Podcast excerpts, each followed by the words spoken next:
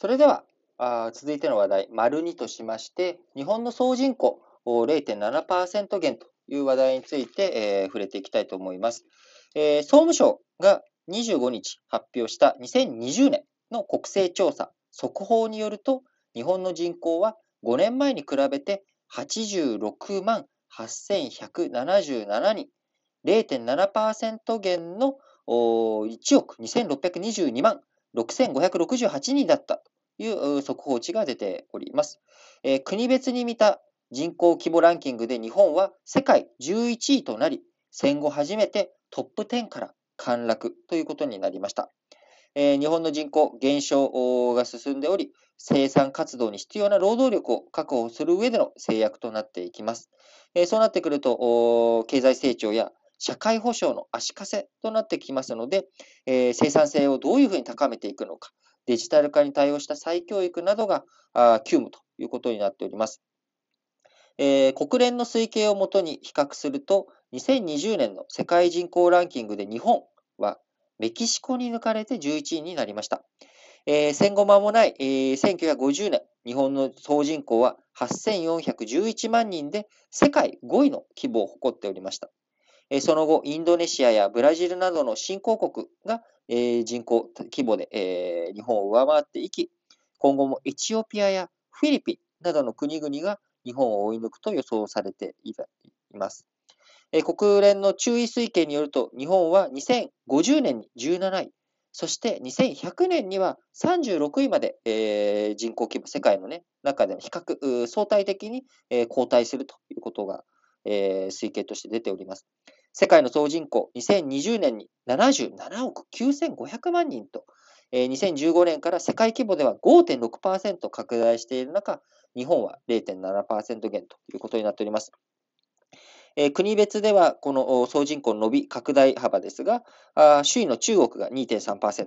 まあ、ただし中国もね、あの今人口減にこれから向かっていくっていう話、6月に入ってからいろいろとお伝えしております。え中国14億人ということで、世界のね、えー、人口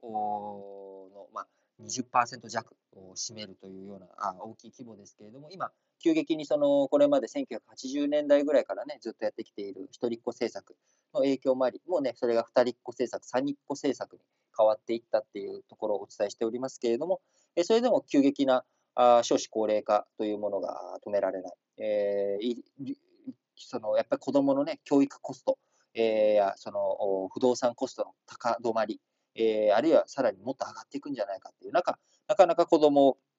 産んで育っていくことが難しいということで、えー、首位の中国、5年前と比べたら2.3%増なんだけども、今後減っていく流れが予想されています。えー、2位はインドで5.3%。3位のアメリカは3.2%ということで、えー、人口の上位20カ国のうち減少したのは日本だけだったというところになります。えー、ただしですね、えー、今話したように少子高齢化の問題も加味すると、労働力の源泉となる生産、えー、年齢人口、15歳から64歳で見ると減少に転じた国も多いと。国連の人口推計によると、日本は5年前に比べ4.2%減と大きく落ち込んだが、台湾2.2%減、韓国1.5%減、そして中国も0.9%減と、東アジア各国地域がマイナスとなっております。えー、日本と同様に少子化が進み、働き盛りの年齢の人口が落ち込んでいる状態になっている中、人口減が進む日本というのはですね、アジア各国の近未来の姿でもあるということで、え、日本がどんな政策をするのか、日本がどんな少子高齢化対策のサービスを生み出したりとかするのか。これがですね、日本のやっぱり新しい経済成長とか、日本の国をこう作っていく上で非常に重要なポイントに僕はなってくると思います。え、それがですね、あの、わかる話が、今回の国勢調査の中にも出てきており、えー、日経新聞の3面で、えー、ご紹介されています。えー、人口が、え、日本全体では減ってるんだけれども、人口がですね、増えた、え、市町村というものがあります。で、その市町村、人口が増えた理由、内容というのは何なんだと見ていくと、育児支援、子育て支援が効果というような内容になっております。えー、大都市への人口集中、それの加速が浮かび上がっている一方ですね、えー、人口が増えたあ東京など大都市を抱える自治体を中心に、えー、9都府県にしか、えー、人口増えていない。で、秋田など38道府県では、えー、人口が減少したという状況の中ですね、えー、ただ、総人口が減る中で子育て支援の拡充などで人口を増やした市町村も約300自治体あった。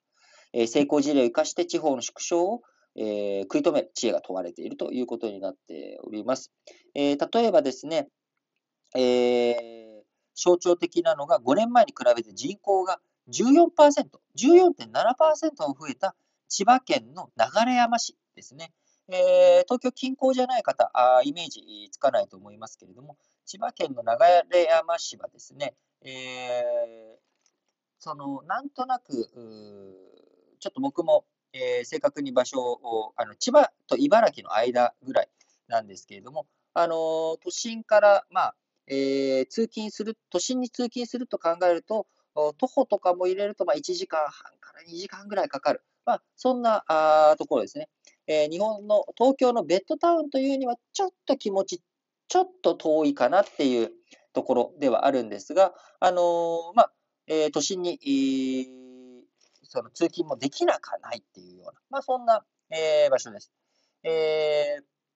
ここなんかはですね、駅前で児童を預かり、保育所までバスで送迎する行政サービスなどを先駆けてきて、1人の女性が産む子供の数を示す合計特殊出生率も、流山市は13年から17年の平均が1.58と全国平均を上回るというようなことですね。あるいはもうちょっと流山市よりも都心に近い松戸市も人口が3.1%増えたということで、新型コロナウイルス化に伴うリモートワーク需要を受けて、えー、託児機能付きのコワーキングスペースも市内に4カ所整備したりとかですね、えー、いろんな対応をしているということになります。あるいは、えー、関西圏だと、あの、明石市なんかがね、あの、子育て対策すごくやって、えー、人が増えて、えー、人口増につながって、その結果、ああの、えー、税収が増えて、えー、さらに、えー、その子育て支援の、えー、充実が図れるみたいな、まあ、こういった動きもあるということになります。えー、となってくるとですね、やっぱり、えー、子育て支援どうしていくかっていうことが、その、え、自治体をど活性化させていく上で非常に重要なポイントであるということ、これが今回の国勢調査の中でも、見えてきたんじゃないのかなと思います。子育て支援、働きやすさをサポートする子育てをしやすくするえー、そういった側面でのサービスをどういうふうにしていくのか。なかなかね、お金を給付されるだけでも、だけで子育て支援ができるかっていうと、なかなか実際にはやっぱ人手が足りないとかね、あの、僕の、えー、知り合いで双子のお子さんがいらっしゃるところとかだと、やっぱり双子ってなるとですね、手が2つかかると。だから、こう、双子が同時に遊んでて、あの、右と左に逃げられると、追っかけるのがめっちゃ大変だとかね。こうなってくると、じゃあ、それってお金で解消できるので、まあ、ベビーシッター雇えばいいじゃんっていうことがあるかもしれないですけど、ベビーシッター雇い続けるにはお金が、そんなね、給付が出ない。そうなってくると、やっぱり、え、託児所とかあ、そういったサービスっていうものがしっかりと拡張されて、みんなで支えていく。え、そのみんなので支えていく仕組みをどういうふうに自治体が作っていくのか。えその自治体が続く、作っていくことによって、え子育て支援というものがしっかりとできていく。で、子育て支援がしっかりとできていけば、え人口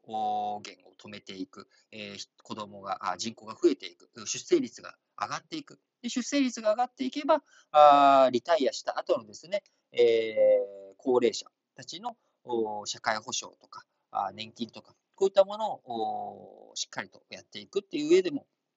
非常にポイントになってくると思っております。えー、日本の人口を、どういうふうにこれから持っていくべきなのか、見ていくべきなのかというところですね、非常に重要な観点を示唆させる内容の多い国勢調査、2020年の国勢調査の速報のニュースだったかなと思います。それでは次の話題に行きたいと思います。